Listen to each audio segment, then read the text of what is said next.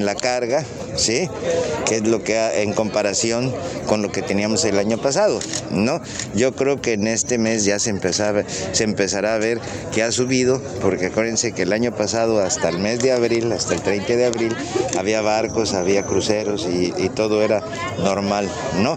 Ahorita aproximadamente teníamos el 15% por debajo del año pasado, pero yo espero que ya en este mes de mayo empiece a subir todo. Para el año que entra, sí, ya tenemos aproximadamente, eh, no sé, 140, 145 cruceros, según lo que nos dijeron, eso es lo que está propuesto para este mes, eh, para este año todavía no nos dicen.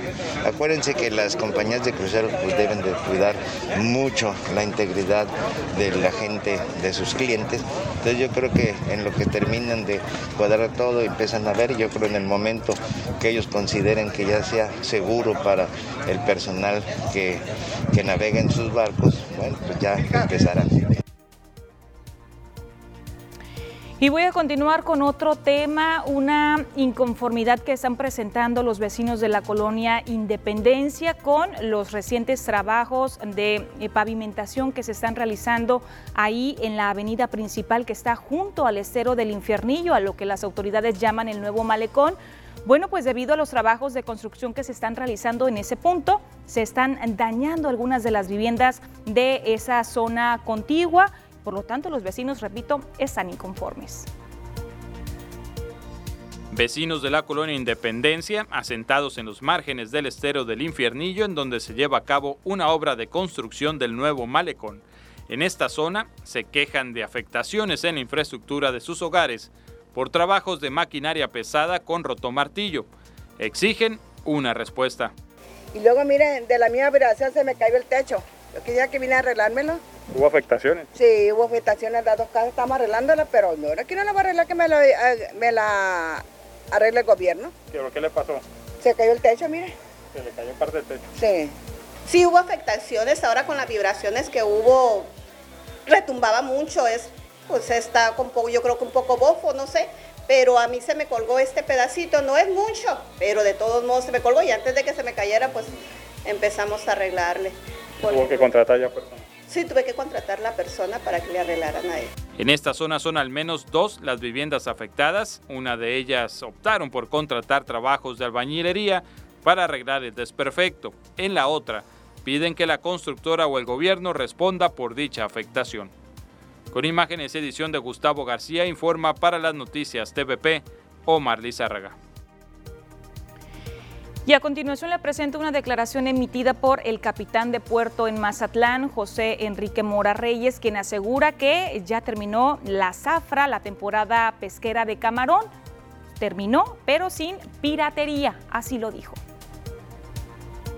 Fue una eh, pesca eh, con saldo blanco en ese aspecto de la piratería. El asunto de la de que las embarcaciones fue menores de 245 aproximadamente las que zarparon desde el inicio de, la temporada de la pesca eh, comercial del camarón eh, y pues obviamente eh, no se cumplieron las, eh, las este, expectativas y las metas para las que salían el total de la flota.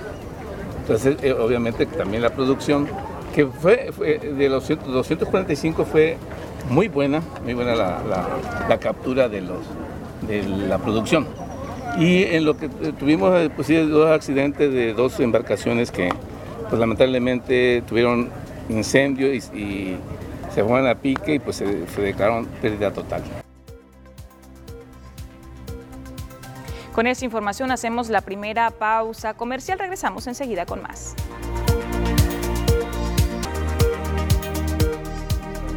Estamos de regreso con más información. Continuamos con entrevista aquí en el estudio. Se encuentra con nosotros el doctor Adrián Negreros Castillo. Él es candidato a diputado local, Distrito 21 por el partido Encuentro Solidario, a quien saludo con gusto esta tarde y le doy, por supuesto, la bienvenida, doctor. Muy buenas tardes. Adriana, muchas gracias. Agradezco particularmente a la televisora del Pacífico que me da esta oportunidad. Saludo de manera respetuosa a todo teleauditorio y evidentemente a ti. De tal manera que, en efecto, yo soy el doctor Adrián Negreros. En este momento soy candidato a diputado por distrito local número 21 de los cuatro que tiene el municipio de Mazatlán. Para que nos comparta, doctor, un poquito sobre su eh, perfil profesional con la finalidad, a manera de presentación y que nuestro auditorio, por supuesto, lo conozca más. Muy gentil. Eh, yo soy médico especialista en anestesiología.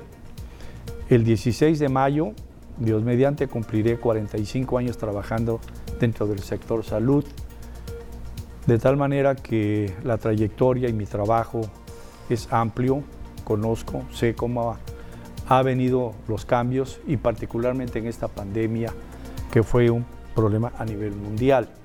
Tengo varios diplomados, tengo también la maestría en Administración de Hospitales, Medicina Preventiva, tengo muchos diplomados, eh, siempre he buscado la manera de actualizarme y fui director del Seguro Social aquí, fui director del Hospital General, fui jefe de servicio médico hace algunos años en el gobierno del estado y muy recientemente era el jefe de servicio de anestesiología, maestro titular de la especialidad por muchos años de tal manera que mi trayectoria dentro del sector salud es, es amplia, grande, y pues he tenido la oportunidad de prepararme lo mejor dentro de lo que corresponde a dicho sector. Pues ya he estado eh, muy, muy dentro del servicio público, doctor. Preguntarle eh, a manera muy concreta cuáles son las principales propuestas que usted trae como parte de su agenda de trabajo en estas campañas políticas. Evidentemente van dirigidas dentro del sector salud, porque pues acabamos de pasar que no ha concluido la pandemia. 27 de febrero cumple un año de 2021 y el clamor, el problema que más enfrentó el propio gobierno federal y obviamente el gobierno estatal a través de la comisión que se hizo en el estado, pues se requirió de mucho más infraestructura, más personal, más equipamiento y evidentemente de los medicamentos. Entonces, dentro de la primera propuesta que tengo yo es que se cuente con los suficientes medicamentos en las instituciones de salud, particularmente el Seguro Social, el ISTE y por supuesto el Hospital General, que ahora depende del INSABI, el Instituto Nacional de Salud para el Bienestar. El segundo tema es que debemos apoyar no solamente el deporte, sino la cultura. Creo yo que uno de los aspectos relevantes que debemos hacer hincapié es ir, en este caso, a mi distrito y de manera regular, ordenada y sobre todo muy bien organizada, llevar este tipo de programas no como algo transitorio, sino permanente. Este es un proceso, porque los problemas dentro de los tantos que tenemos de salud, la drogadicción, tiene mucha trascendencia y no se va a acabar con que ya no haya a los que se dedican a este tipo de negocio ilícito, sino fomentar valores, principios en la familia y que haya espacios suficientes para que el joven pueda canalizar su energía, su tiempo, pero sobre todo su formación. El otro, hemos hablado que dentro de la tecnología, el Internet hoy por hoy es un instrumento muy importante no solamente contar con ese servicio, sino también el equipamiento, desde un smartphone o bien una computadora. Creo yo que hay manera de poder promover en las instancias correspondientes para que se cuente con estos instrumentos. Y otro, no podemos decir que cierto sector necesita más. Quizá a lo mejor me quiero curar en salud porque ya formo de la tercera edad, tengo la satisfacción que llegué a los 70 años y obviamente que este es un proceso, requiere una disciplina, además de también espacios. La persona que termina o que llega a su jubilación prácticamente se vuelve improductiva, se desaprovecha su capacidad, su talento, su ingenio, pero sobre todo su experiencia. Pero no hay infraestructura. Dentro de menos de 10 años, más del 35% seremos gentes de la tercera edad. Con el sector de los jóvenes, con las mujeres, con los de la comunidad lésbico-gay, necesita el que también se incorporen como parte importante de la sociedad, el que tengamos, como señalé, realmente programas serios, sólidos y que lleven sobre todo una evaluación. Doctor, ya para finalizar, a una distancia de tres semanas de haber iniciado las campañas electorales, ¿algún mensaje que quiera compartir para nuestro auditorio? Sí, primero decirles que el compromiso cuando yo acepté que el Partido Encuentro Solidario me invite a ser su candidato, estoy caminando colonia por colonia. Son aproximadamente 150 colonias, 77 seccionales, casi con 90 mil electores. De tal manera que el propósito fundamental es que me escuchen, que me vean, que oigan y que pueda lograr su confianza.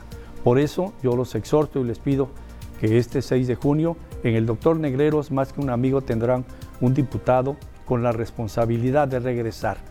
A todos los que he preguntado, nadie sabe quién es su diputado actual. Y eso es lamentable. Es triste porque se le ha fallado a la ciudadanía, que a ella nos debemos. Por eso pido que este 6 de junio voten por su servidor, doctor Negreros, PES, Partido Encuentro Solidario, y por nuestra candidata, que en efecto es una mujer talentosa, preparada, Judith Villa, y creo yo que la fórmula, Judith Villa y su servidor, doctor Negreros, daremos mucho a lo que requiere la sociedad mazatleca. Gracias. Le agradezco mucho, doctor, por compartirnos eh, pues un poco sobre toda la agenda de trabajo que está implementando y que de llegar al Congreso del Estado implementará. Muchísimas gracias. Eh, repito, está con nosotros aquí el doctor Adrián Negreros Castillo, candidato a diputado local por el Distrito 21, Partido Encuentro Solidario, a quien agradezco, repito, por estar aquí con nosotros. Con esta información tenemos que seguir nosotros con una pausa comercial. Regresamos.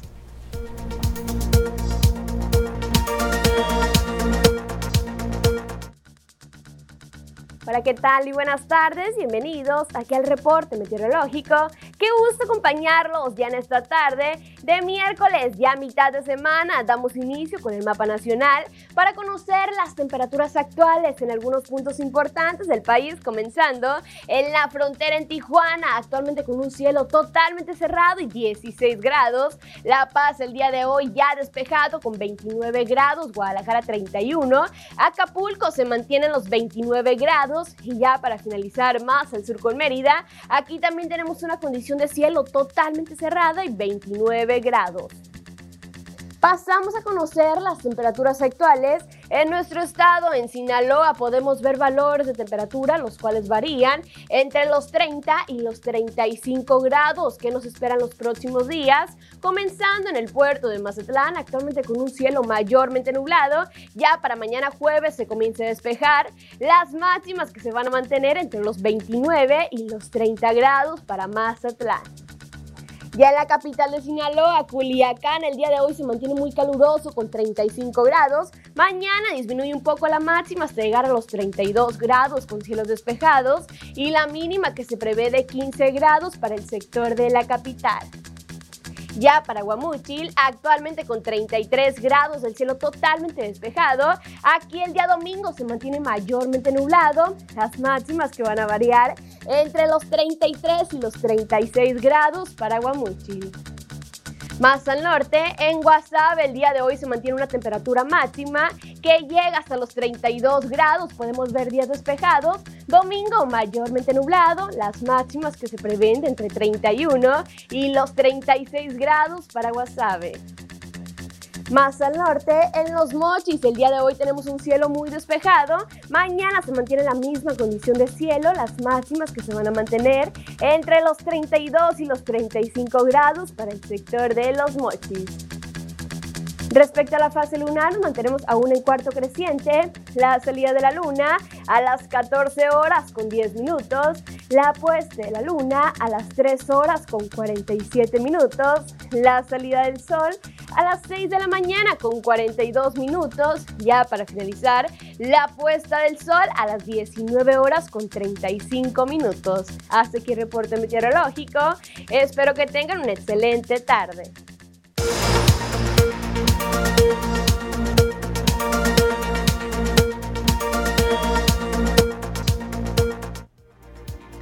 Y enseguida le quiero invitar para que nos informemos juntos sobre la información del mundo deportivo. La tiene Ernesto Vázquez.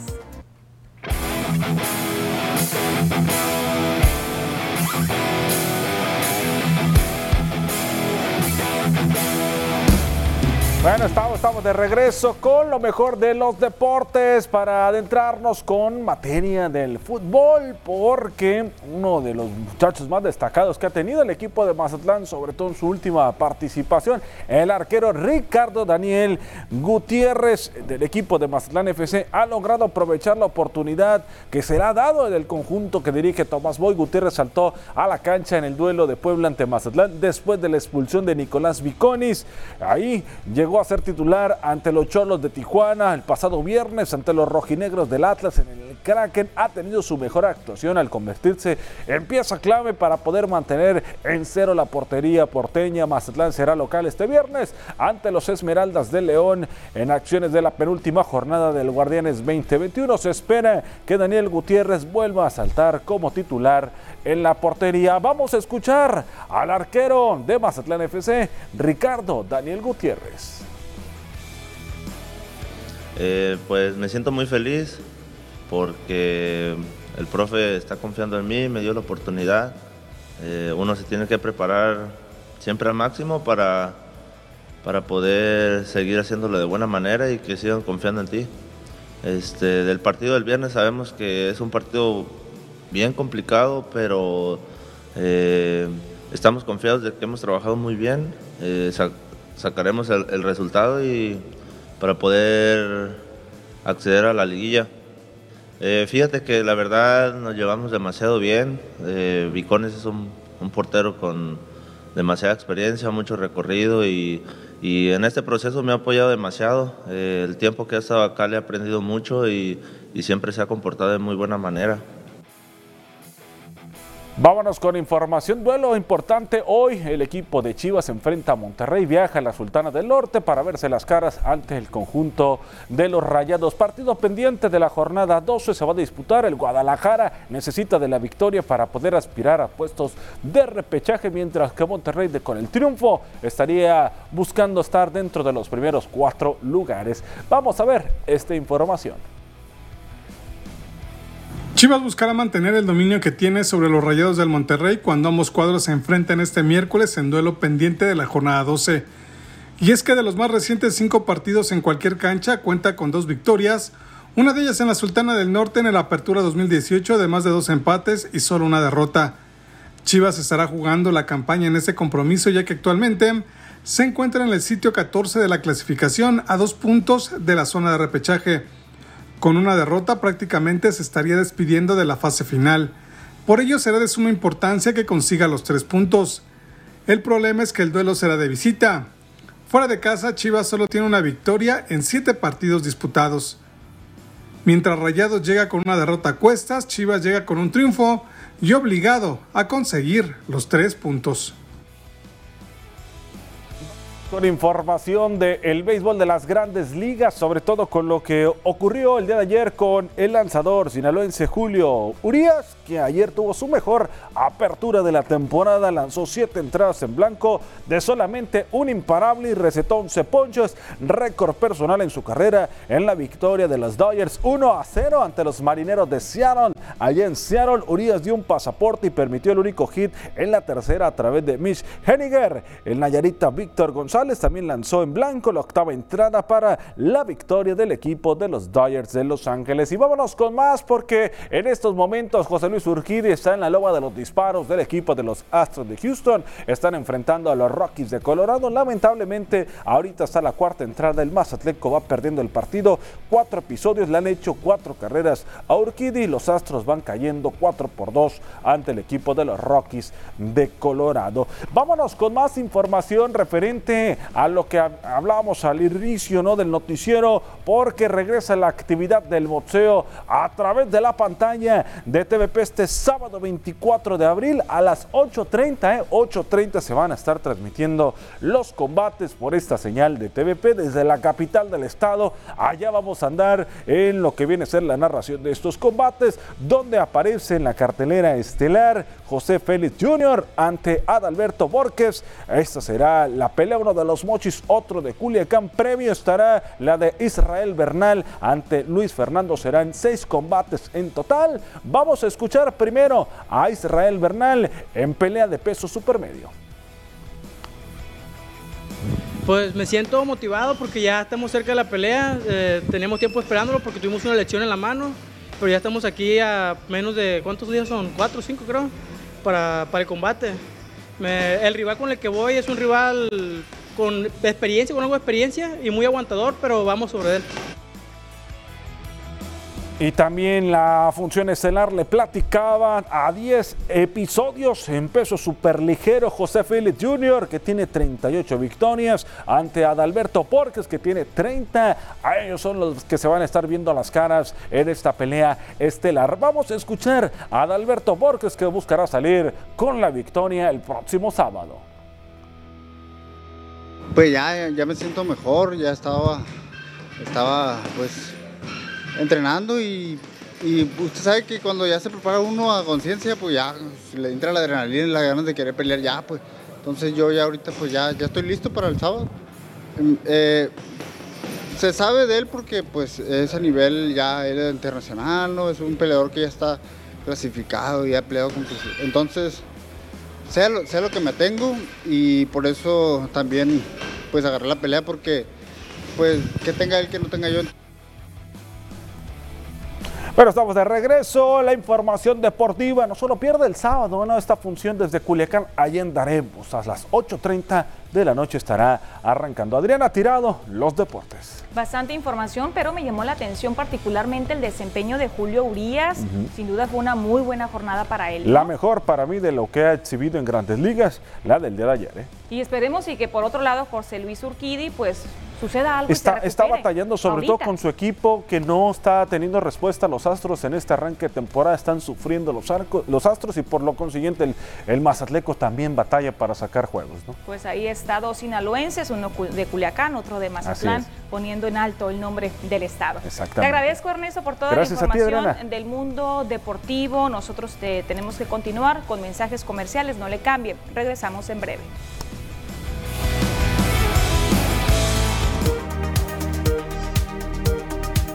Gracias por continuar con nosotros en las noticias. Mire, siguiendo con más información, este 21 de abril es el Día de la Educadora y precisamente para reconocer la importante labor y la importante, eh, pues sí, labor que desempeñan en la sociedad, le voy a presentar a continuación la siguiente historia.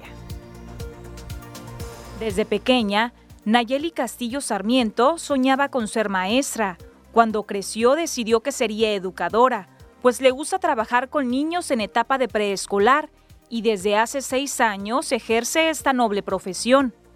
A sus 28 años, sabe de la responsabilidad que implica contribuir en la formación de los pequeños y pequeñas y sobre todo que los métodos de enseñanza y aprendizaje se adecúan a su etapa de vida. Pues yo desde muy niña siempre jugaba a ser educadora, ¿no? A ser maestra. Quiero ser parte de cambiar el mundo, tratar de cambiar el mundo, ¿no? De empezar desde un niño chiquito, empezar a, a educarlos, a que adquieran responsabilidades, a que pues no sé, tengan una visión diferente, ¿no? Y tratar de yo con lo que yo pueda apoyarlos para que sean unas personas de bien. Y muchísima responsabilidad.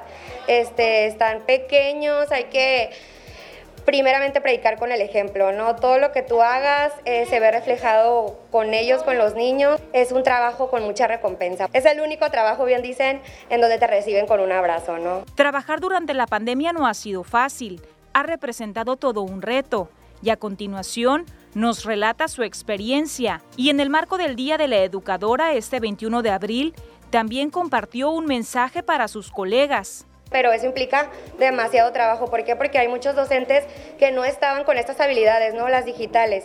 Implica tomar un curso a lo mejor para muchos, implica estar eh, pues con la responsabilidad con las mamás ta- también sobre todo. Entonces ha sido un reto muy muy grande porque pues hay muchos niños que no se localizan, muchos niños que no envían tra- trabajos, tareas.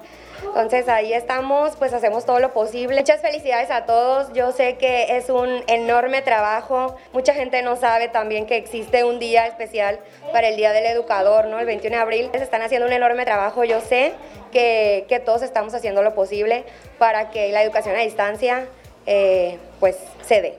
A la par de su función como docente, en el Jardín de Niños Héroes de Chapultepec, ubicado en la colonia Loma Atravesada, aprovecha de manera productiva su tiempo y encabeza un proyecto de club de tareas, donde con todos los cuidados sanitarios realiza labor de reforzamiento de los aprendizajes. Sin duda, la labor de una educadora es muy importante para la sociedad, pues además de propiciar los aprendizajes, promueve el desarrollo integral de las niñas y niños con dedicación y con amor. Con imagen y la edición de Gustavo García, informa para las noticias TVP Adriana Tirado.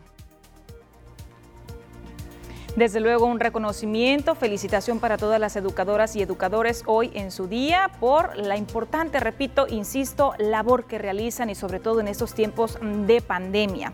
Continúo con información de otro tipo. Le informo que Industrias Marino está convocando al sexto reciclón electrónico. El próximo 23 y 24 de abril estarán recibiendo todo tipo de desechos electrónicos. No solo envases plásticos, desechos orgánicos, papel y cartón terminan por contaminar calles, lotes baldíos, nuestros ríos, lagos y mares. También están los residuos electrónicos que con el paso del tiempo abonan a la contaminación. Ante ello y buscando ser agentes de cambio, Industrias Marino convoca a participar en el sexto reciclón electrónico a realizarse los días 23 y 24 de abril una colecta que tiene como objetivo dejar una huella verde. Nosotros lanzamos a toda la ciudadanía porque estamos eh, conscientes que tenemos que cuidar el medio ambiente. Entonces, que, no cae, eh, que toda esta basura electrónica no caiga a, pues, eh, a los mantos freáticos y nos contaminen, porque tenemos varios contaminantes entre todos los, los equipos electrónicos, como es el plomo, el mercurio, entre otros que contaminan eh, pues todo lo que son nuestros lagos y demás. Entonces nosotros estamos viendo que la cultura, que es una cultura de, de reciclado. Entonces nosotros estamos eh, invitando a la ciudadanía para que vengan este 23 y 24. Jorge Sánchez García, encargado de seguridad e higiene de Industrias Marino, reveló que pese a la pandemia en el 2020 la campaña logró el acopio de 2.033 artículos electrónicos recibiendo desde televisores descompuestos, monitores, laptops, CPUs, electrodomésticos, reproductores de música, cámaras, impresoras, escáneres, teclados celulares, teléfonos, reguladores, baterías, cables, quemadores y otros. Estos fueron trasladados a un centro de desarrollo ambiental en la capital del estado para su posterior reutilización o reciclaje a que nos traigan toda su, basura electrónica. ¿Qué pueden traer? Pueden traer televisiones, todo lo que son cables, teléfonos, eh, computadoras, laptop, mouse, todo lo que es electrónico, inclusive aparatos eh, electrodomésticos, todo eso porque eso es todo lo que trae esos productos. Todos esos productos, ¿qué hacemos con ellos? Los hacemos, los mandamos a un confinamiento a una empresa que es de Culiacán que está autorizada para este tipo de, acciones. Vienen ellos con un trailer y se llevan todo lo que se recolecta aquí. Ellos nos dan manifiesto de residuos peligrosos. Sánchez García invitó a la población mazatleca y del sur de la entidad a sumarse a la causa llevando sus artículos a desechar el próximo 23 y 24 de este mes. En el caso del viernes 23, el horario de atención será de 8 a las 16 horas mientras que el sábado se recibirá la basura tecnológica de las 8 a las 13 horas en la planta Industrias Marino, ubicada en la carretera internacional kilómetro 1193 al sur, en la colonia Anáhuac. Para mayores informes, llamar al teléfono 6699-849311, extensión 287 o 261. Con imágenes y edición de Gustavo García, reportó para las noticias TVP Cecilia Barrón. Pues ahí está la invitación. La mayoría de las personas tenemos algún tipo de desecho electrónico al interior de nuestros hogares y qué mejor forma de apoyar que sumarnos a esta noble campaña. Repito la fecha, 23 y 24 de abril. Si usted quiere aportar, puede llevar sus aparatos electrónicos que ya no necesite, repito, a las instalaciones de la planta de El Café Marino. Le voy a repetir el número telefónico 6699-849311 para que usted se coordine con las personas encargadas de esta muy buena campaña, muy buena iniciativa. Voy a continuar con más información y también quien se encuentra muy activo durante estos últimos meses es el Banco de Alimentos de Mazatlán. Esta mañana anunciaron una nueva campaña en conjunto con la, el corporativo mobiliario KW El Faro. Veamos de qué se trata esta campaña. Alimenta desde el corazón es el nombre de la campaña que impulsa el Banco de Alimentos en conjunto con KW El Faro Bienes Raíces y que busca recaudar fondos para apoyar a personas en situación vulnerable de la zona sur del estado.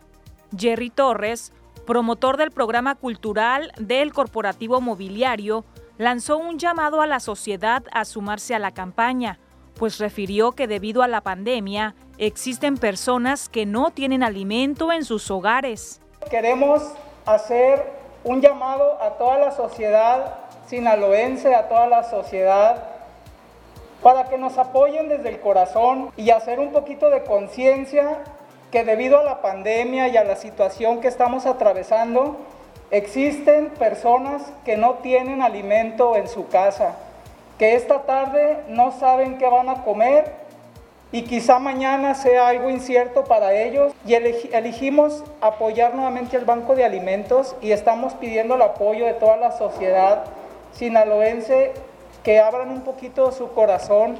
No hay cantidad mínima, las cuentas de Banco de Alimentos es donde se van a recibir los donativos. En este sentido, el presidente del patronato del Banco de Alimentos, Rafael Ernesto Domínguez Kelly, indicó que en México actualmente 69.6 millones de mexicanos no tienen ingreso laboral suficiente para adquirir la canasta básica alimentaria. Bueno, en el caso de México son 69.6 millones de mexicanos los que no tienen un ingreso laboral suficiente para adquirir una canasta básica alimentaria. En Sinaloa el 71.9% de la población con datos del Coneval en 2018 vivía o vive en una situación de pobreza o vulnerabilidad, pobreza alimentaria le llamamos también. En el sur de Sinaloa estamos hablando de pues, más de 147 mil personas que presentan carencia alimentaria, que no tienen acceso a una alimentación. Una tercera parte de lo que se produce en México este, se desperdicia. ¿Qué les quiero decir con esto? Que sobra más de lo que nos hace falta. Se dio a conocer que el Banco de Alimentos apoya a 23 instituciones de servicios para que a su vez brinden alimento a sus beneficiarios. En total, son cinco municipios del sur de Sinaloa y sus zonas rurales los que son apoyados por la institución de asistencia privada. Amadeo Sánchez Núñez, director del Banco de Alimentos, detalló que los donativos serán recibidos a través de las cuentas del banco o bien en especie directamente a las oficinas ubicadas en Río Pánuco número 400, Colonia Ferrocarrilera.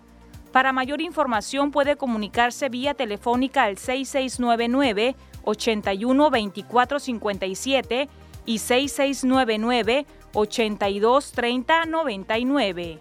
Con imagen y la edición de Gustavo García, informa para las noticias TVP Adriana Tirado. Y antes de hacer la pausa comercial, voy a compartir un servicio social. Están reportando que el pasado jueves 15 de abril se extravió una perrita de nombre Kitty, esto en la colonia Adolfo López Mateos.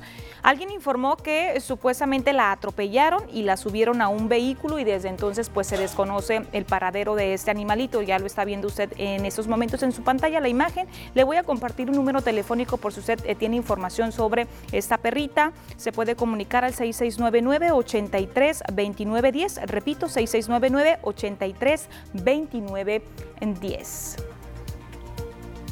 Tenemos mensajes comerciales, continuamos.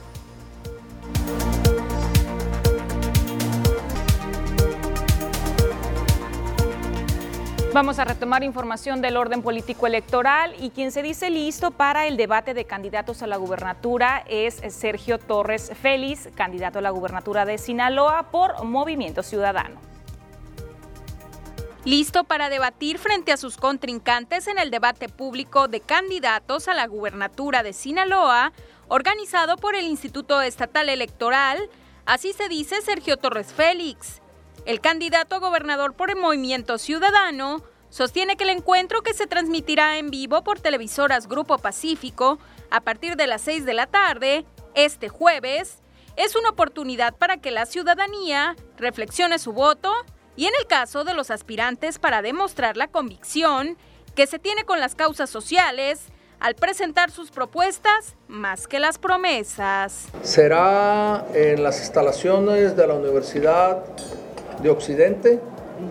Es el jueves a las 6 de la tarde y ahí estaremos. Estamos listos, iremos con una actitud propositiva y sobre todo para dar a conocer aún más nuestro manifiesto eh, de 20 compromisos iniciales por Sinaloa. A eso vamos al debate, a que la gente nos conozca, nos conozca más y sobre todo que la gente sepa qué representamos cada uno de nosotros.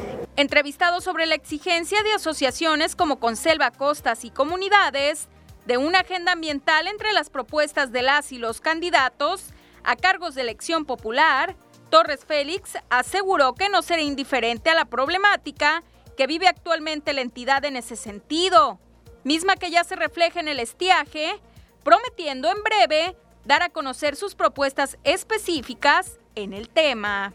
Estamos a favor de esas organizaciones civiles que muchos les llaman eh, minorías, pero que realmente representan a un grueso muy importante de la población. Vamos a llevar propuestas en ese sentido mañana, porque incluso ahorita en Sinaloa estamos viviendo un problema muy serio y que los gobiernos no hablan de él, que es el tema de la sequía.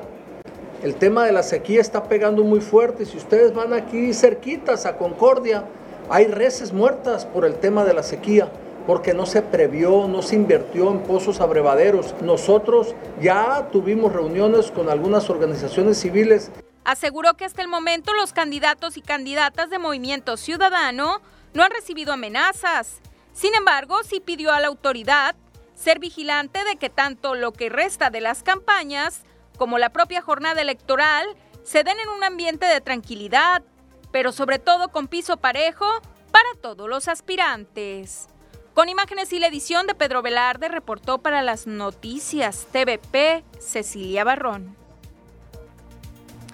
Y también le tengo el pronunciamiento del el candidato a diputado federal por el Distrito 6, eh, Germán Escobar, de la Alianza Va por México. Bueno, pues él habló sobre la posible permanencia de Morena en el poder. Consideró que está en riesgo la soberanía nacional, así lo dijo, en materia alimentaria.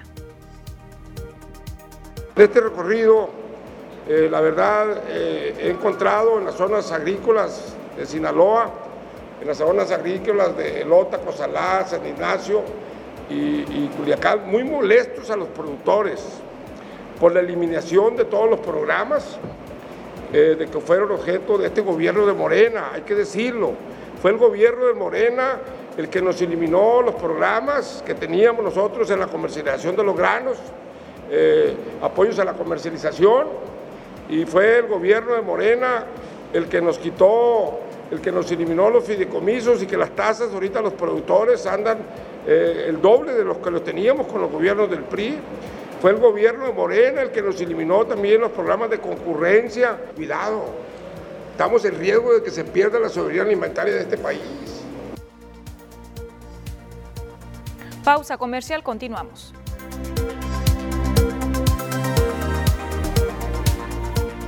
Voy a continuar con las cifras actualizadas en materia de salud en relación a la pandemia. ¿Cómo estamos a nivel nacional? Casos confirmados 2.311.172, de los cuales activos están 24.177.